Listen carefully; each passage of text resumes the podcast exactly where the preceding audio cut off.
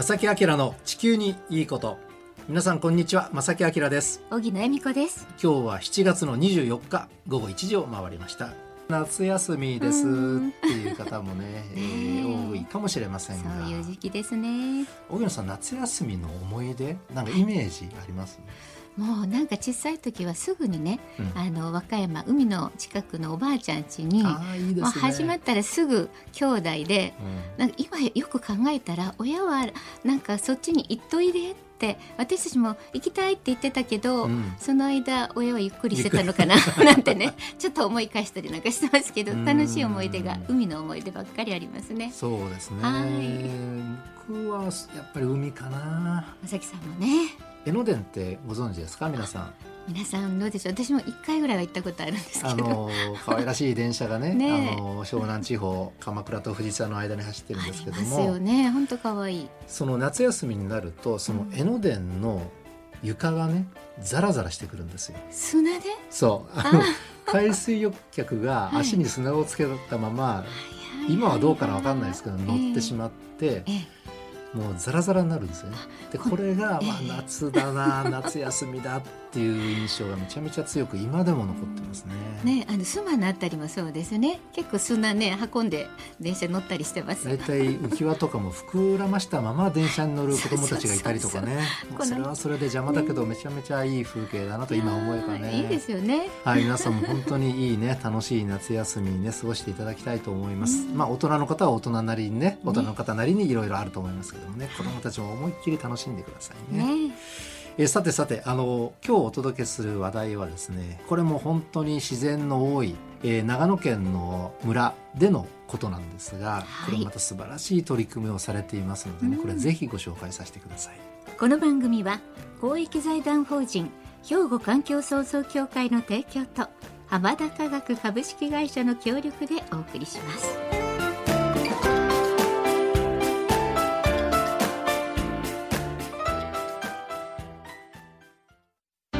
兵庫環境創造協会。2050年脱炭素社会の実現に向け兵庫カーボンニュートラルセンターとして環境と調和した未来を目指し脱炭素化への取り組みや自然環境の保全再生など皆様と共に進めています。環境適合型社会の実現を目指して兵庫環境創造協会。お父さん何してるん？え店で使ってた揚げ油捨ててるけど。もったいな油ってリサイクルしてハンドソープにできるねんで。油がハンドソープに？浜田科学ってとこに頼んで回収に来てもらい SDGs や。使用済みの天ぷら油をリサイクルで再び資源に。浜田と俳優のリサイクル。えさて今日はですね、えー、異常気象をはじめさまざまな社会へのインパクトを与える気候変動に対する取り組みの話をしたいと思うんですがでもねあの簡単に考えてみて気候変動地球温暖化対策って私たちができることは何でしょうか？ってこうね考えたらまあその節電するとかね、うん、あのまあ、できるんであれば自動車を EV 電気自動車に変えるとか、はい、節約するとか、ええ、なんかあります？他に。もうプラスチックごみをね作らない、うん、買わない使わない。そうですね。もう作らないためにはもうねね使わないのがいいかもしれない、ね、身近なねこととしてはすぐ取り込めることとしてはね、はい、そんなこともありますそうですよね。で、はい、今お話したのはほとんどまあ一個人としての取り組み、うん、でその取り組みのやり方ってまあ一企業であったり国全体でとかまあいろんなやり方がありますよね。で今日ねご紹介するのはそんな中でもこんな形もあるんだというものを一つご紹介したいと思います。はい、お願いします。えー、場所はですね長野県の白馬村の出来事でございます。はい、長野県白馬村。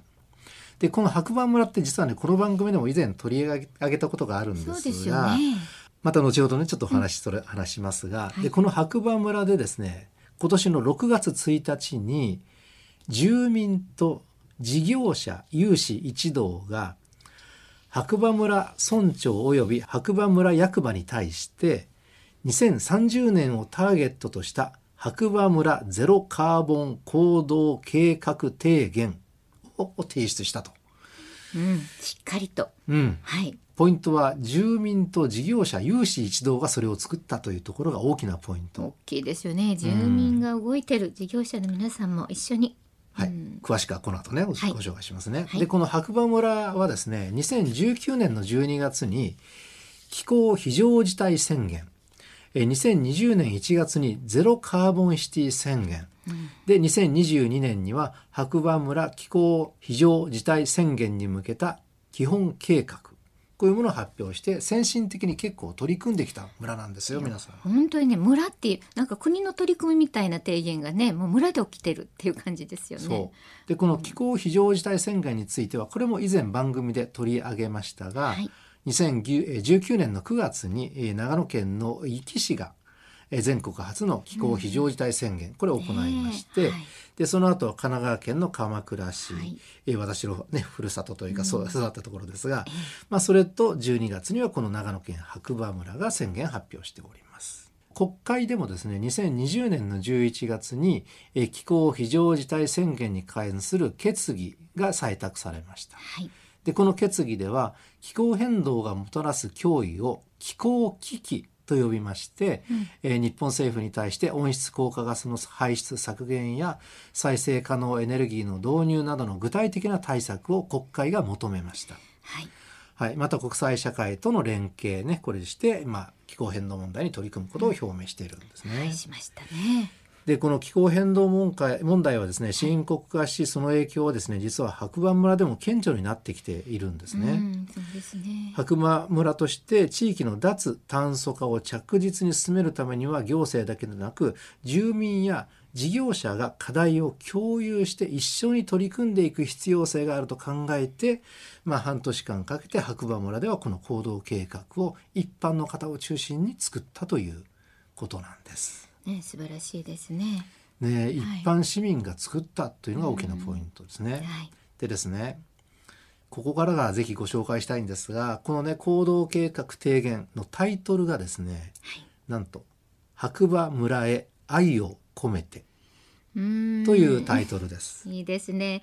白馬村から愛を込めてじゃなくて白馬村へ愛を込めて。村へ愛を込めて。これいいですね。ということなんですね。でですねこの文章の提言の一番最初の部分に素晴らしい文章があるのでちょっとこれ私朗読させてください。お願いします。これ行動計画提言書ですよ。うん、この冒頭の部分です。いきますね。はいはい、雨上がりの次の日雲一つない空の下新鮮な透き通った白馬の空気を思いっきり吸ってみる太陽の匂い、風の匂い、植物たちの匂い、そして全てを包み込むような心地のいい白馬の大地の匂い。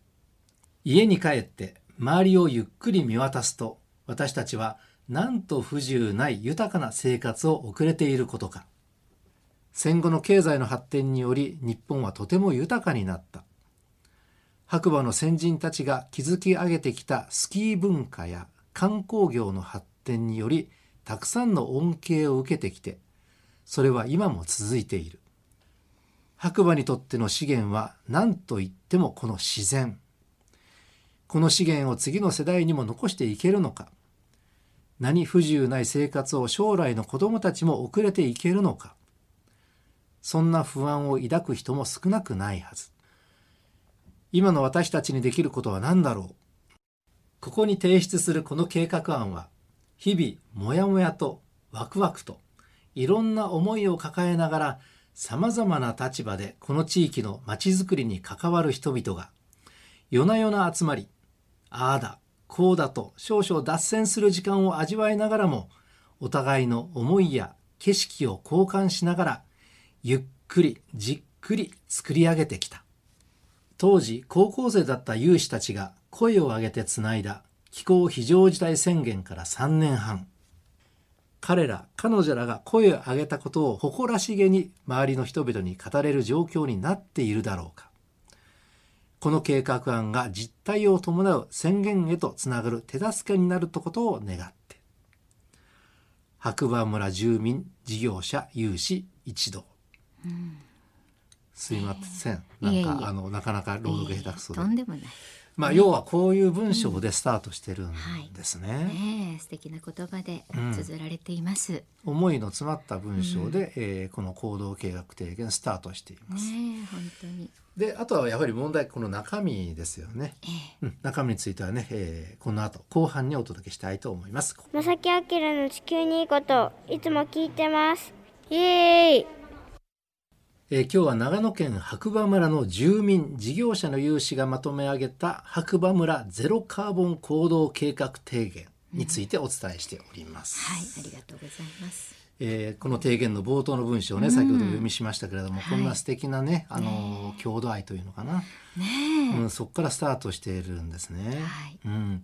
あの気候変動への取り組みを行政に丸任せにしていては、まあ、望むべきスピード方向に進んでいかないだろうということで、まあ、今までの関わりから一歩歩み込む形、うん、その形で、えー、行政の課題を住民も共有してできる部分は担っていこうという、まあ、こういう考えからでこれ書いた人たちねこの提言書書いた人たちは観光事業者、はい、工務店の方、うん、市民団体、村議会議員さんなど十数名で、はいまあ、仕事終わりに夜な夜な集まって半年かけてこの行動計画を作ったということなんですね。ねすごいですね。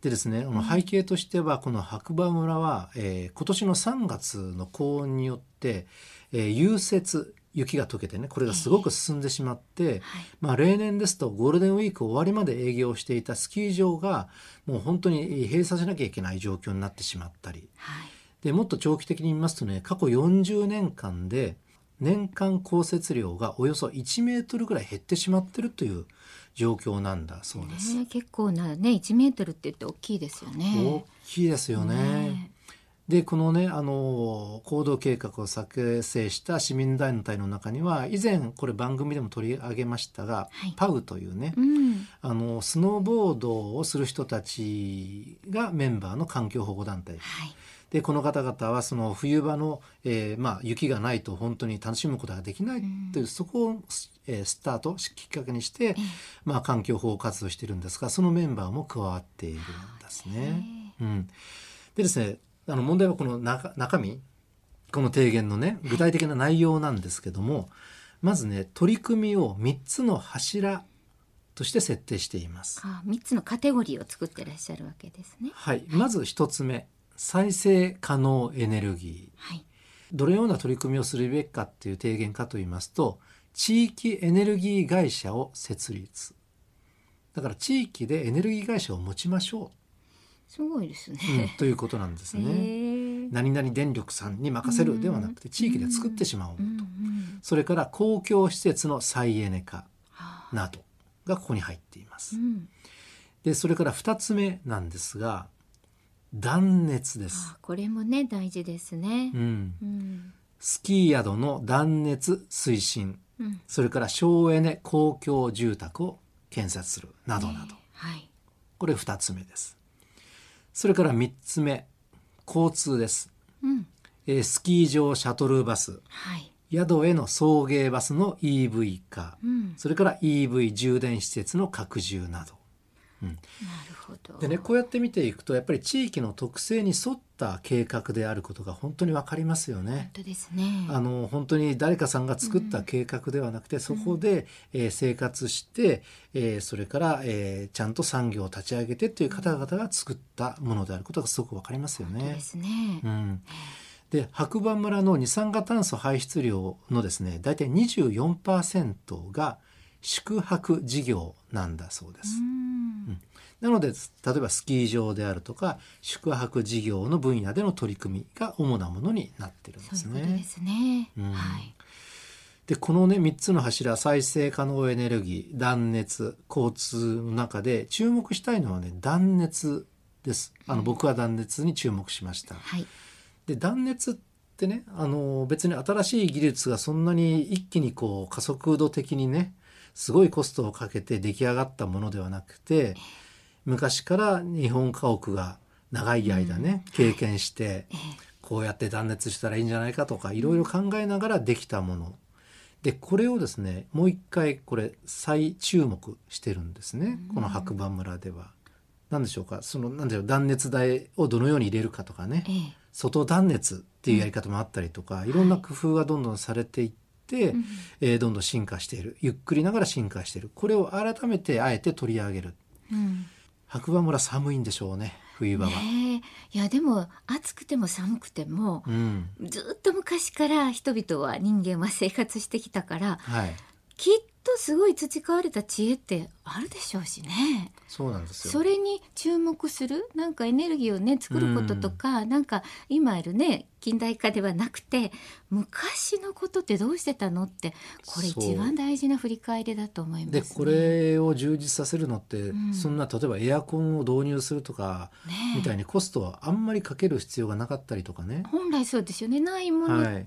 ら何かをしたわけですから、まあ、当然その断熱の高い家に住むと冷暖房を使うねエネルギー削減にもちろんなりまあすし、りますよね。であのもっといいのは例えばねあのこんな寒い場所だと冬場の、えー部屋ごとの温度差って結構大きくなってはいそれってですねあのお年寄りなどはヒートショックねを起こしてしまったりとかそういう健康被害の軽減にもつながりますし、ね何よりも光熱費節約にももりまいやすよね。大きいですよねそれね。うん、3つの項目、うん3つの柱の1つにこれを挙げてるっていうのはやっぱりすごくうんうんアイデアだなと思いましたはい、ね。本当に。であの今回のねこの住民事業者代表がまとめた提言の一番の狙いは何といってもやっぱり村の行政がどのようにこれに対して応答してくれるか、ここがすごくで大事でしょ？大事ですよね。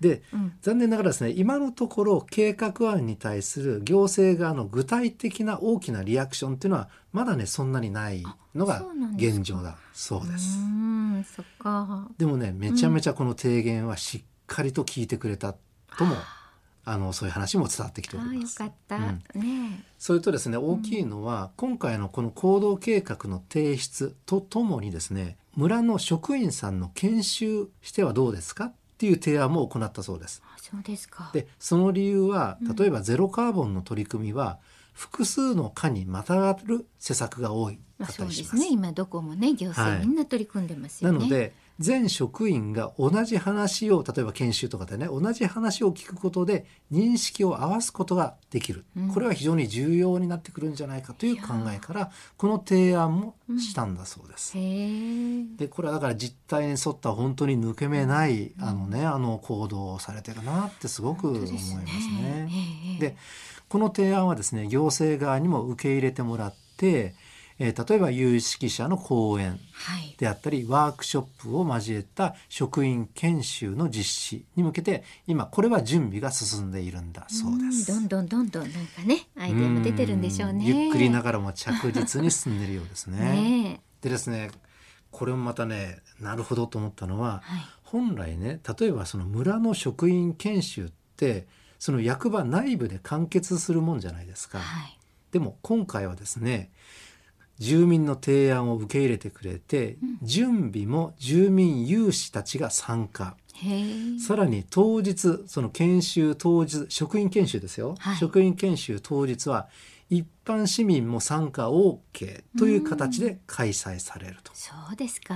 まあ、これは何といっても行政と住民の協業を図る大きな一歩だと捉えているんだそう本当ですねいい形でなんかね、うん形がこう変わってきたというか前に進んできたというかいいですね。いやーなんか行動力もあるしね、うんで受け入れてくれるちゃんとした耳もそれぞれ持っていると。ね双方にねすごくいいことですよね。うん。町にとってすごくいい村にとってすごくいいことですよね。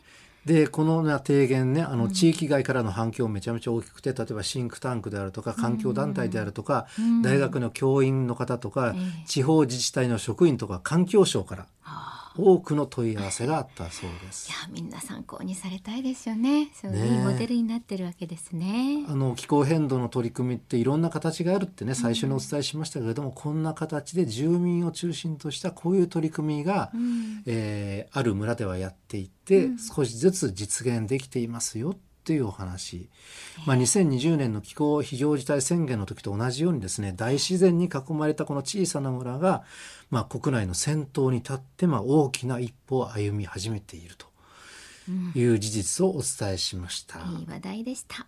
ね、皆さんどのようにお考えでしょうか。はい。